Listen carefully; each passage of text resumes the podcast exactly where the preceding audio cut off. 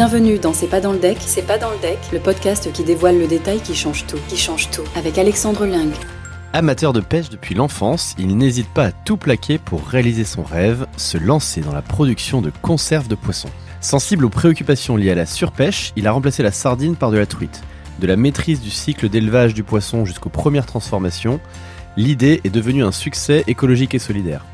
Qui se cache derrière la truitelle Réponse dans C'est pas dans le deck, le podcast qui dévoile le détail, qui change tout. C'est pas dans le deck, c'est pas dans le deck. Bonjour à tous, je m'appelle Alexandre Ling et je suis le cofondateur et CEO de la plateforme d'investissement participatif Tudigo. Chaque semaine, je vous fais découvrir des entrepreneurs, investisseurs, experts qui nous partagent leur vision de l'entrepreneuriat et de l'investissement en nous dévoilant le détail qui change tout. C'est pas dans le deck, c'est pas dans le deck. Dans cet épisode, je reçois François Isambert, président cofondateur de la Truitel, entreprise de l'économie sociale et solidaire. Bonjour François. Bonjour Alexandre. Alors François, est-ce que tu peux nous, nous expliquer en quelques mots ce qu'est la Truitel concrètement, entreprise que vous avez lancée je crois en 2020 Alors la Truitel c'est une SAS euh, d'abord qui est composée de moi-même et deux associés cofondateurs euh, à l'origine et qui a été effectivement créée en décembre 2020, il y a bientôt trois ans, et qui a pour objet de créer des conserves de poissons à base de petites truites de montagne. Le concept est de proposer une alternative à la sardine en conserve, à la sardine en boîte, avec un produit qui soit à la fois écologique et solidaire et une autre proposition gustative. D'accord, c'est des truites que vous élevez du coup ou c'est des où on se parle vraiment de truites pêchées? Alors ce sont des truites d'élevage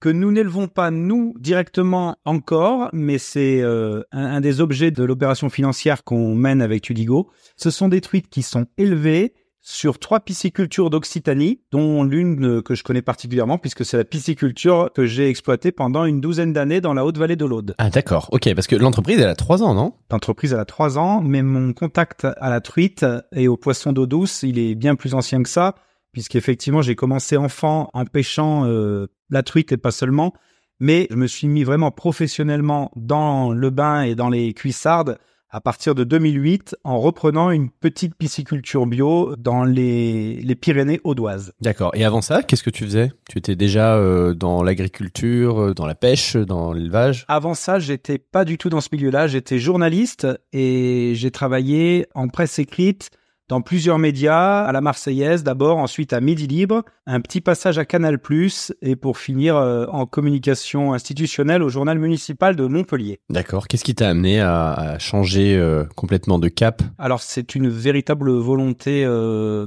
personnelle et familiale, puisqu'avec celle qui allait devenir mon épouse quelques années après, on s'était rencontrés à Montpellier, on a décidé d'avoir des enfants et de se marier et on avait d'emblée euh, envisagé de faire des enfants dans un autre endroit qu'un centre-ville où on habitait. Ayant fait un petit peu le tour de la profession de journaliste localier, on a eu envie d'aller voir ailleurs et en l'occurrence euh, d'aller découvrir les charmes euh, de l'arrière-pays occitan. Dès lors que je voulais faire une autre profession que journaliste à la campagne, il fallait que je trouve une autre profession. Et c'est un petit peu par hasard qu'on est tombé sur une annonce d'une pisciculture à vendre. Alors, étant amateur de poissons, ancien pêcheur et amateur de vie au grand air, j'ai sauté sur l'occasion. J'ai convaincu mon épouse de me suivre, ce qu'elle a fait euh, de bonne grâce dans un premier temps pour aller exploiter cette petite pisciculture bio, la plus petite pisciculture bio de France, à 1200 mètres d'altitude dans la haute vallée de l'Aude. Ah oui, ok. Et donc elle était euh, associée au projet, elle est associée à la truitelle Alors mon épouse n'était pas associée au projet au départ. Elle a mis sa carrière euh, de éducatrice de jeunes enfants en milieu hospitalier entre parenthèses pour m'accompagner sur le projet de reprise de la pisciculture. Elle était à côté de moi pour les décisions. En revanche, elle a elle-même repris son activité d'éducatrice de jeunes enfants par intermittence parce qu'on était dans un tout petit village de 12 habitants au fin fond de la montagne, donc assez compliqué pour exercer sa profession. Au bout d'une dizaine d'années, après lui avoir demandé de me donner 10 ans et lui promettre que je lui donnerais les 10 suivantes, on a fait un bilan et on a décidé qu'elle souhaitait euh, repartir sur sa profession. Elle m'a même dit gentiment qu'elle n'avait pas fait la vocation d'être femme de pisciculteur. Et donc c'est pour ça qu'on est reparti de cet endroit magique qui était la pisciculture de la Fajole pour descendre un petit peu plus bas dans la haute vallée de l'Aude, mais restant dans ce secteur, j'ai décidé de poursuivre l'activité euh, qui avait démarré de conserve de, truites.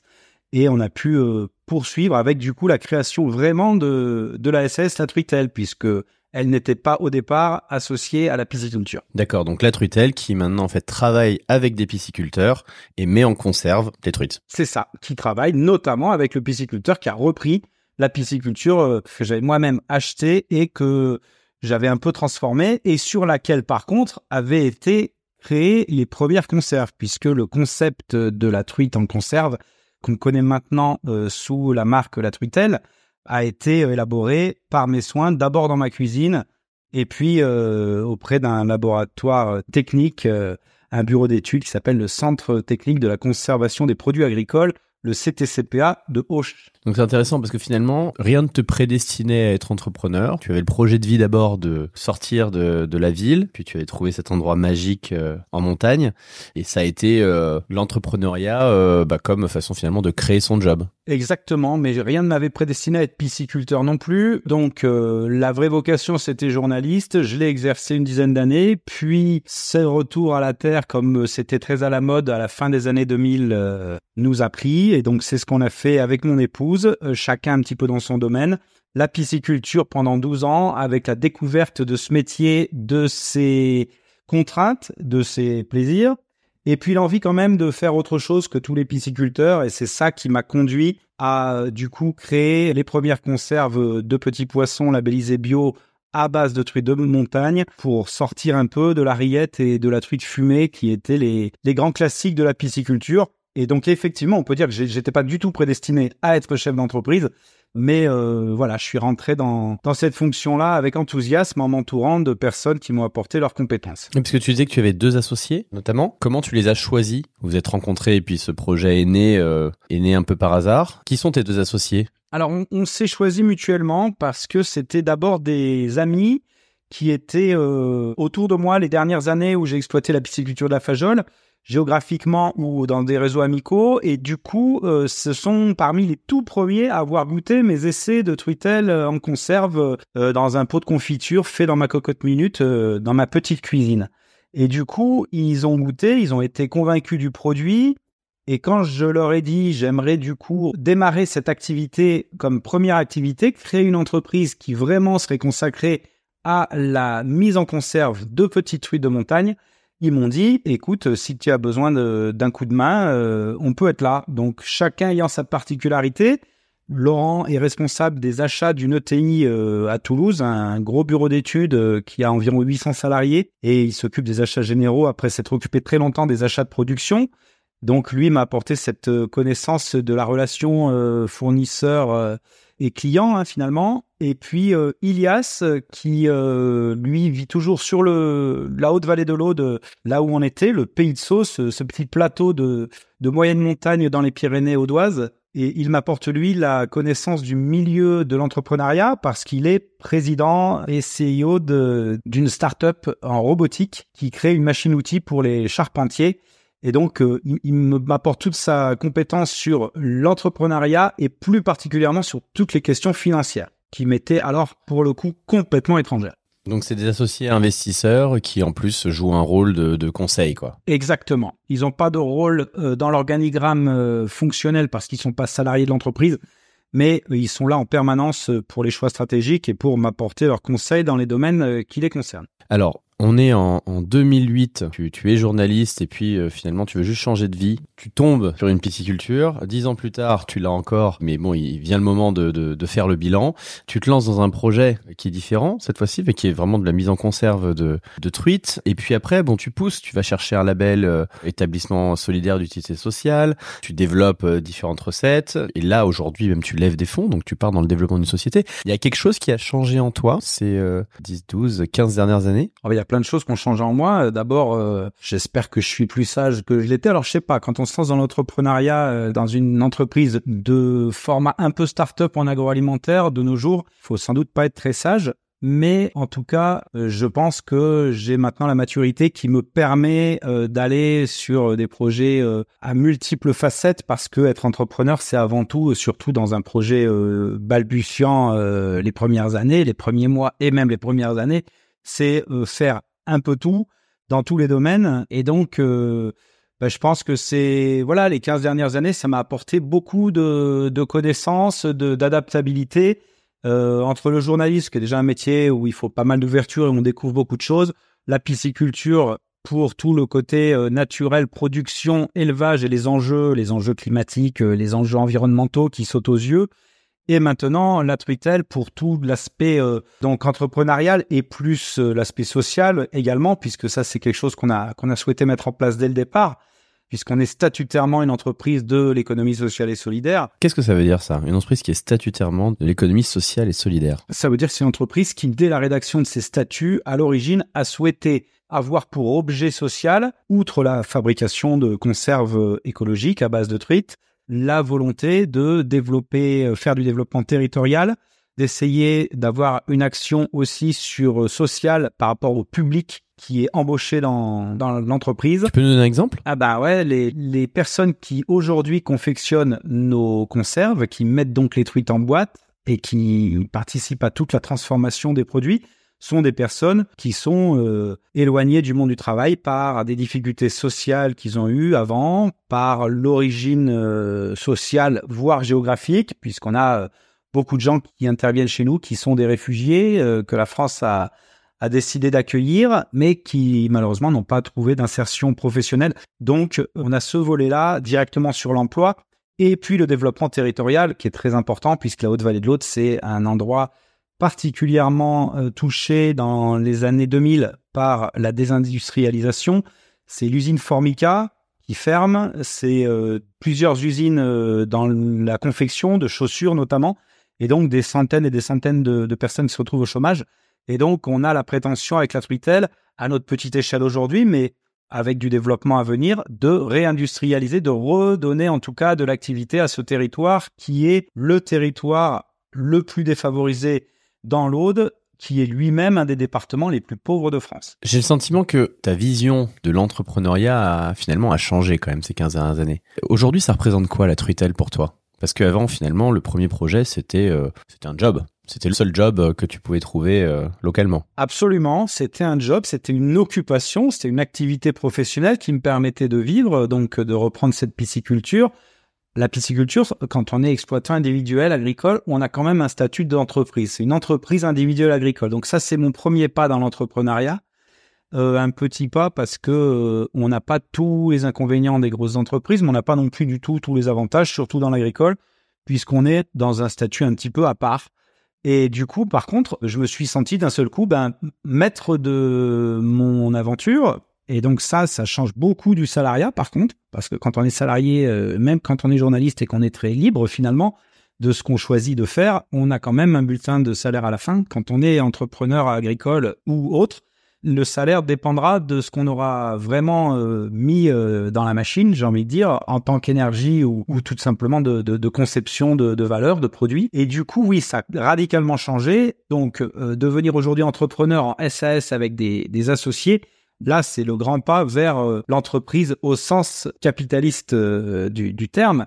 Et donc, ça a énormément changé parce que je n'avais aucune idée il y a 15 ans de ce que c'était que la réalité d'une entreprise, très honnêtement, à part en être un tout petit maillon en tant que salarié dans une entreprise de presse. Et pourquoi tu veux faire ça aujourd'hui? Ben, Je veux faire ça parce que je pense qu'il y a plusieurs façons de changer les choses. Il y en a sans doute trois principales. C'est la politique, donc ce que j'ai déjà fait en tant qu'élu local. C'est euh, l'associatif, ce que j'ai fait aussi dans plusieurs domaines, mais qui est du coup un petit peu indirect quand on est salarié ailleurs. Et puis c'est l'entrepreneuriat parce que quand on crée une entreprise à vocation écologique et sociale, donc qui est dans son ADN inscrite dans l'économie sociale et solidaire, on a l'intention tous les jours quand on se lève de changer les choses.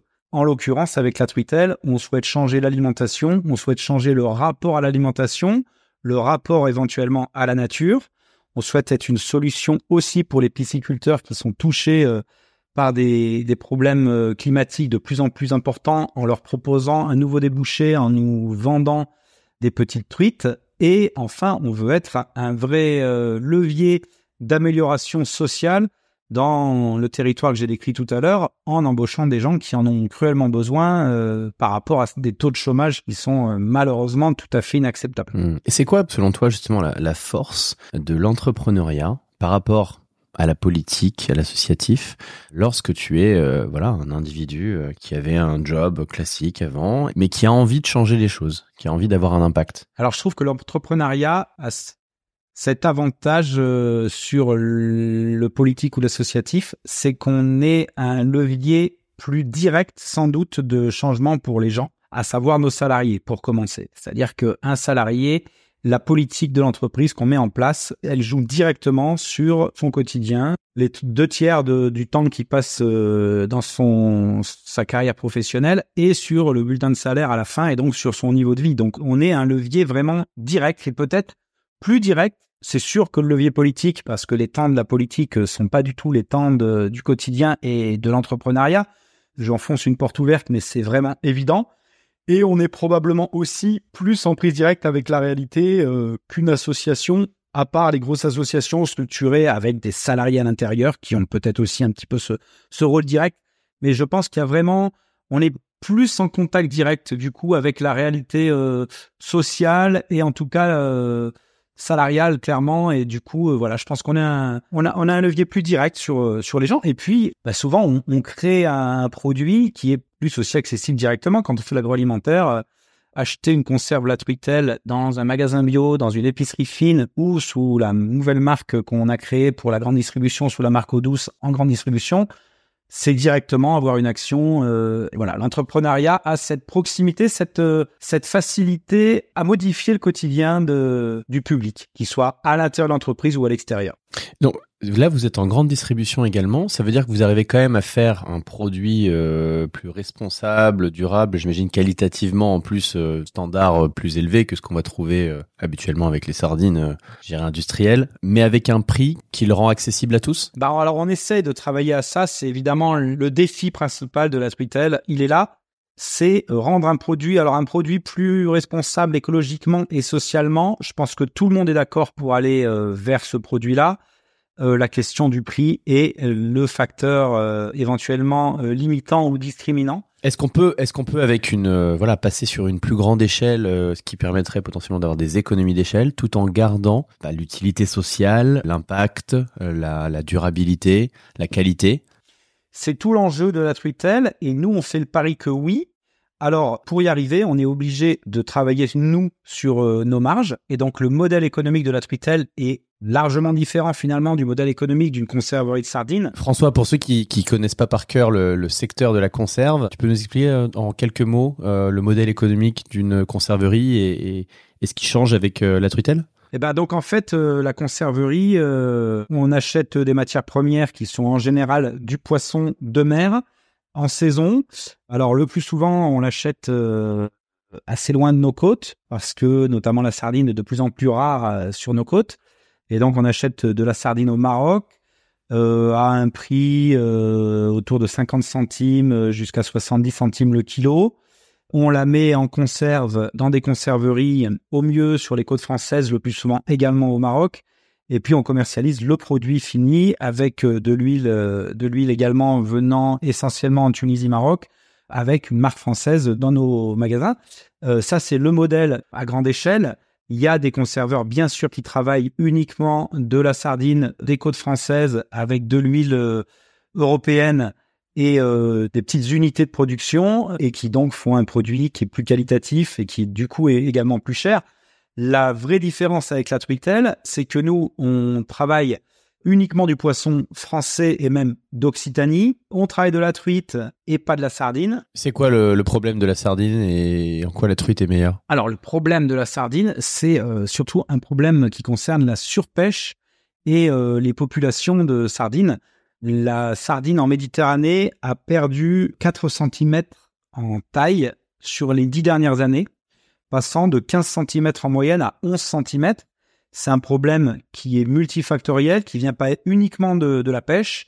Il viendrait même plutôt des changements climatiques par rapport à sa, nourriture. Mais donc, la sardine en Méditerranée sur les côtes françaises n'est plus exploitée parce que plus exploitable pour la conserverie.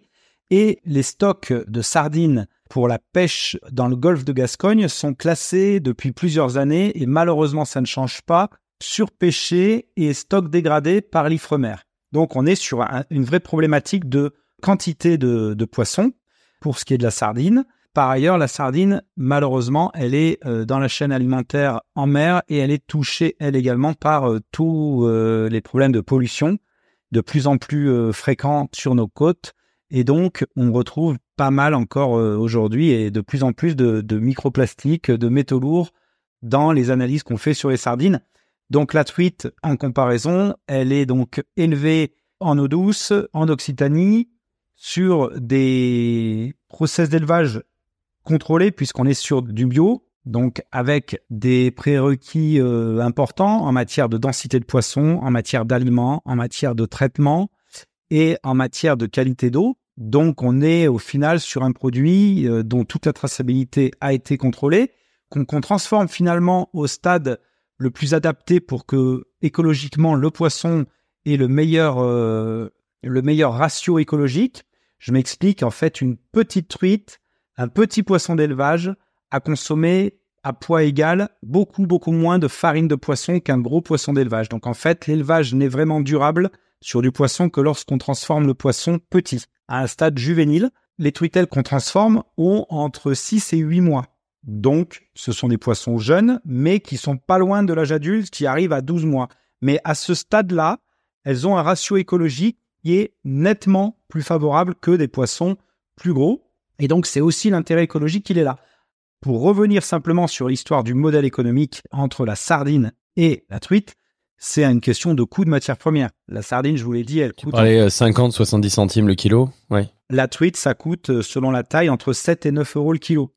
Donc, la question se pose effectivement, comment on va arriver à sortir un produit en GMS, notamment en grande distribution, à un coût accessible? Eh ben, on a travaillé, nous, sur notre modèle pour baisser nos marges. Donc, on, marge beaucoup, beaucoup moins que les conserveurs euh, de sardines traditionnels.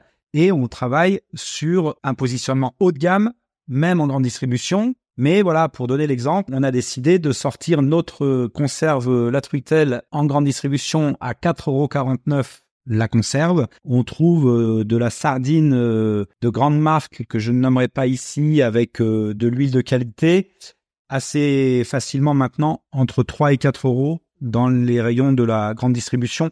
Donc on n'est pas complètement déconnecté pour un poisson, par contre, beaucoup plus écologique, enfin, pour un process beaucoup plus écologique et une offre gustative complètement différente.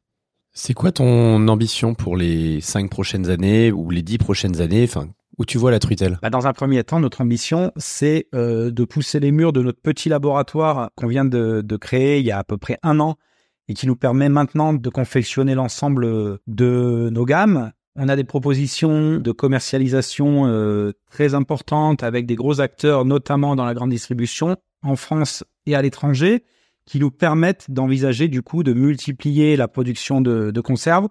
Donc, ça veut dire que dans deux ans, on est censé déjà être sur euh, la création d'un deuxième atelier plus conséquent en Haute-Vallée de l'Aude, qui pourra embaucher plus de personnes permanentes, toujours issues des publics défavorisés. Ça, c'est vraiment l'ADN. Et puis ensuite, pas de limite parce que notre limite, nous, c'est euh, l'impact. Donc impact environnemental maximum. Donc euh, un poisson plus durable pour le plus possible d'assiettes, j'ai envie de dire. Et puis un impact social maximum avec euh, un déploiement, s'il faut, même sur d'autres zones pour pouvoir embaucher un maximum de gens qui auraient besoin d'un accès au, au monde du travail. C'est vraiment ça, notre facteur limitant. Alors très honnêtement, dans dix ans, je vois la Twitter comme euh, le leader euh, français de la conserve durable. Bon, on voit qu'il y a eu du chemin en tout cas depuis 2008. Euh, merci beaucoup François. On te souhaite en tout cas beaucoup de, succès et puis de, de, longévité dans cette aventure. J'ai le sentiment que tu as envie de porter pendant pas mal d'années jusqu'à devenir effectivement leader de la conserve durable avec énormément d'impact social au passage. donc bah, on te souhaite de réussir dans cette aventure. Merci à toi avant de se quitter, je vous rappelle que vous pouvez retrouver l'intégralité de ce projet et de tous ceux que portent les invités de ce podcast sur notre plateforme tudigo.co. Tudigo vous a présenté C'est pas dans le deck, c'est pas dans le deck, le podcast qui dévoile le détail qui change tout, qui change tout.